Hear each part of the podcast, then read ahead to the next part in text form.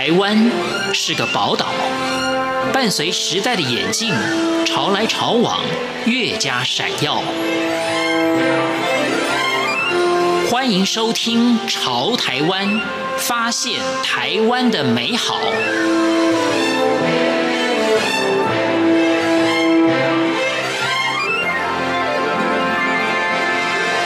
听众朋友，大家好，欢迎收听今天的《潮台湾》，我是贤琴。核心素养是台湾教育一零八新课纲的发展主轴。什么是素养？就是面对生活及挑战应该具备的知能与态度。如何让学生培养素养能力？教育现场的老师们运用了教学活动、测验、观察、问答及档案等多元的方式，强化学生在知识、能力、态度上与实际生活的连结。万芳高中的国文老师余怀瑾曾经荣获教育大爱金狮奖、全国 Super 教师评审团特别奖、台北市特殊优良教师导师类、台北市教学卓越奖、全国创意教学奖特优等奖项。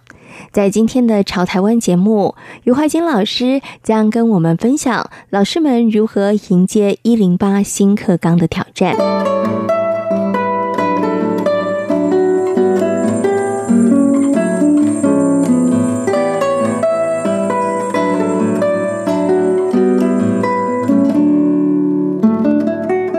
这就是我们希望我们的社会是什么样子。我们在学校的时候，就让学生感受这样的这样的氛围，这样的学习，他就会朝向我们想要的样子。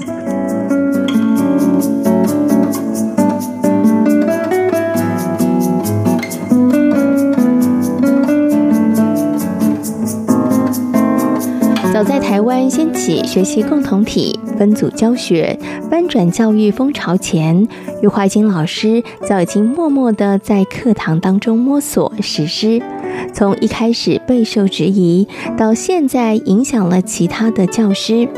余怀金老师认为，面对一零八新课纲，现场教学的老师得先放下恐惧。呃，我想只要是变动，大家都会很惶恐，所以老师们可能先把恐惧放下来，你才有办法做事情。我来举一个例子好了，老师常常会觉得说，我们在学校要教学生做一个有礼貌的人，可是回到了下课了之后，老师就会说。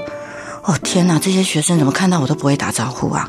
或者是我们家楼上的小朋友看到我都不会叫人呢？回到了礼貌这件事，这不就是素养吗？就是我们可以在生活当中实践的。老师，当您放下恐惧了之后，您就会知道，其实我们现在一零八课纲要求的就是我们平常日思。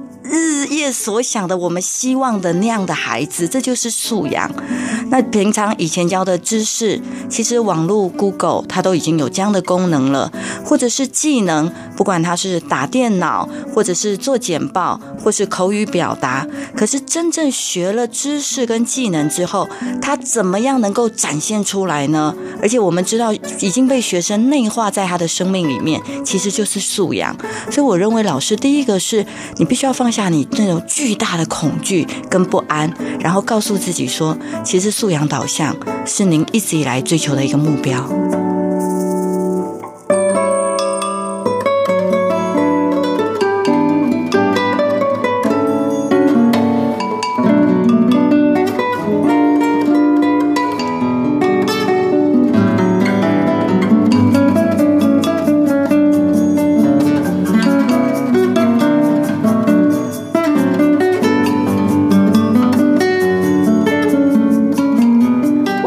以往的分科教学、跨领域学习是一零八新课纲的教学重点。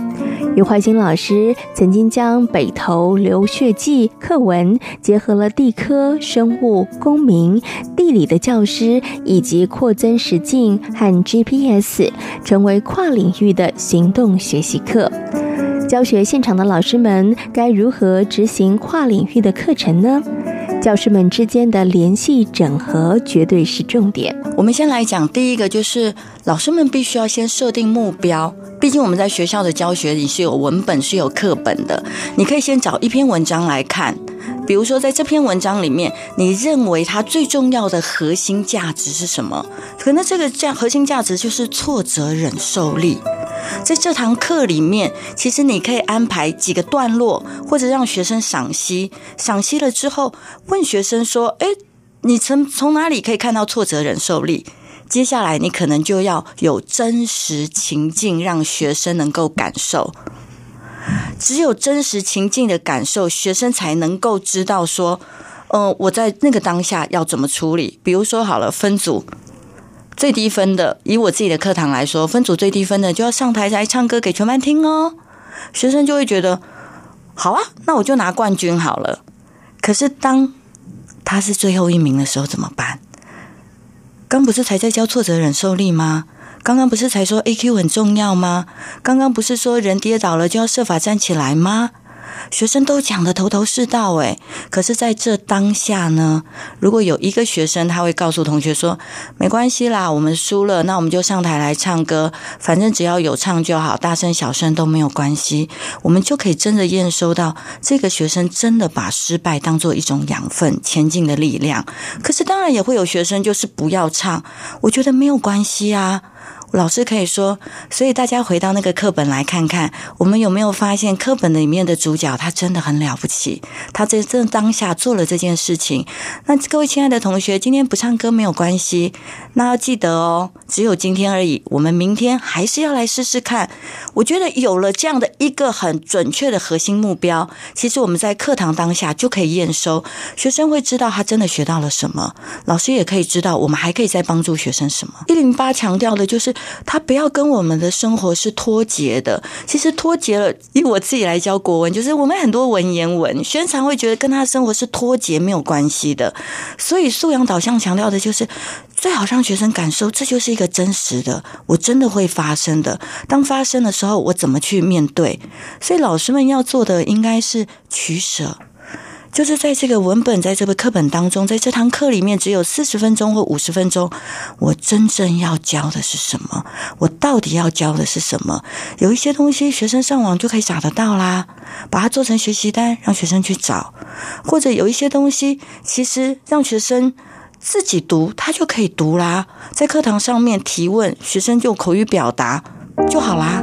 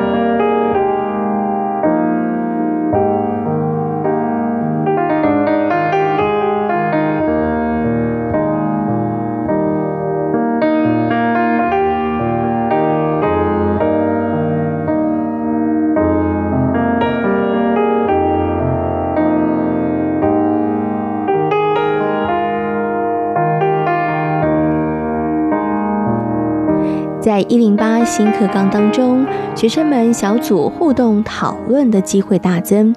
如何管理班级秩序？余怀金老师提出了个人的经验建议。那我给老师们三个建议啊。第一个，通常学生们很吵的时候，他会听关键句，所以比如说，第一个建议是你讲一些关键的词，比如说这很重要。当那些专心听的学生，他就会告诉旁边的同学说：“你不要讲话啦！”这个秩序就变成旁边的人在管了。现在要讲重点了啦，或者打五颗星，这些都会唤醒学生的注意，学生就会自己保持安静了。或者是这个考试会考第一题哦，类似这样。那第二个就是把声音变小声，有没有反向操作？比如说，先请我跟你说一个秘密。当你我你听到秘密，而且我声音变小的时候，你是不是会反而聚精会神，然后往前靠来听我说话？其实老师们也可以运用这样的技巧，就是，嗯，我现在要来说一件事情哦，其实学生很吵的时候，他会好像听不太清楚，他反而会想要更认真，他就会把自己的音量降低了。第三个其实是我比较常用的，就是就不要说话了。可是不要说话，站在讲台上面的时候不要笑，因为学生会觉得好像是有趣的事。这个时候就是没有什么表情，看着台下。就像这样，学生就会安静了。那老师们就会说，学生很吵呢。对，这种事就是要持续练习。就是一开始他可能会吵两分钟，好，等他安静了，我们再说话。再接下来他又吵，我们再安静，可能这时候就缩短成一分钟了。我觉得大概只要三天就好了。三天下来，学生知道吵。老师就不说话，接下来那个吵闹的时间会越来越短，甚至缩短到十秒钟，这就变成一种师生的默契。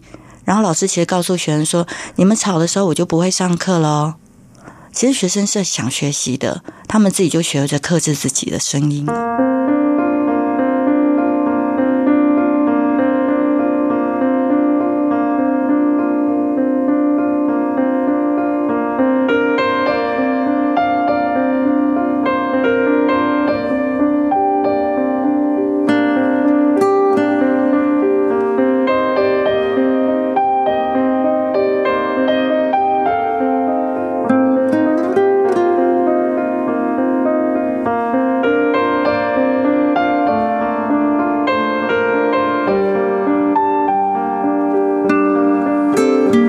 生们分组讨论，老师看似只是旁观者，事实上，如何引导孩子们进行思考，在关键时刻协助学生往更深更广的层次延伸，是老师相当重要的工作。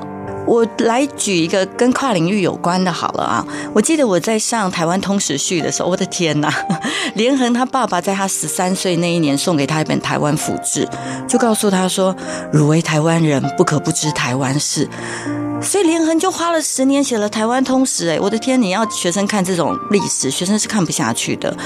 我一直在想，如果这一堂课我要设计的核心概念，就是我们的学生要爱我们的土地。那以我自己是台北市的学校，我设计的就是你至少要会去跟别人介绍台北吧。那回到刚刚，你给他一个真实的情境。我记得那个时候，我们每个学校都有外国学生来参访嘛。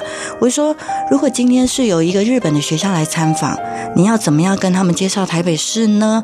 可是他又是跨领域的课程，所以你可不可以有上打上英文？因为我们学生可能不会日文，你可不可以打上英文的字幕？然后你可不可以去实地去拍摄这个地点？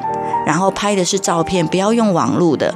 然后接下来呢，你要编一首歌的歌词，你可会可能不会编曲，可是你找现有的曲，把它变成歌词，自己唱出来，好不好听都不重要，重要是你唱的。接下来把它拍成一个三到五分钟的影片。下一次呢，有日本学校或者是呃。那个什么美国学校来参访的时候，我们就放这个影片来介绍台北市给他们看。哎，学生其实每次听到要交作业的时候，心里都很反感。然后天哪，又要叫我们做东做西。可是他知道是以后参访要播放的，他们好认真哦。你觉得这作业烦呐？烦就是他必须要规划路线。他必须要号召同组的同学哪一天到底有空，可是这就是培养学生很重要的能力：规划的能力、领导的能力、影音的能力、作词的能力，甚至当他遇到困难的时候，他要怎么解决？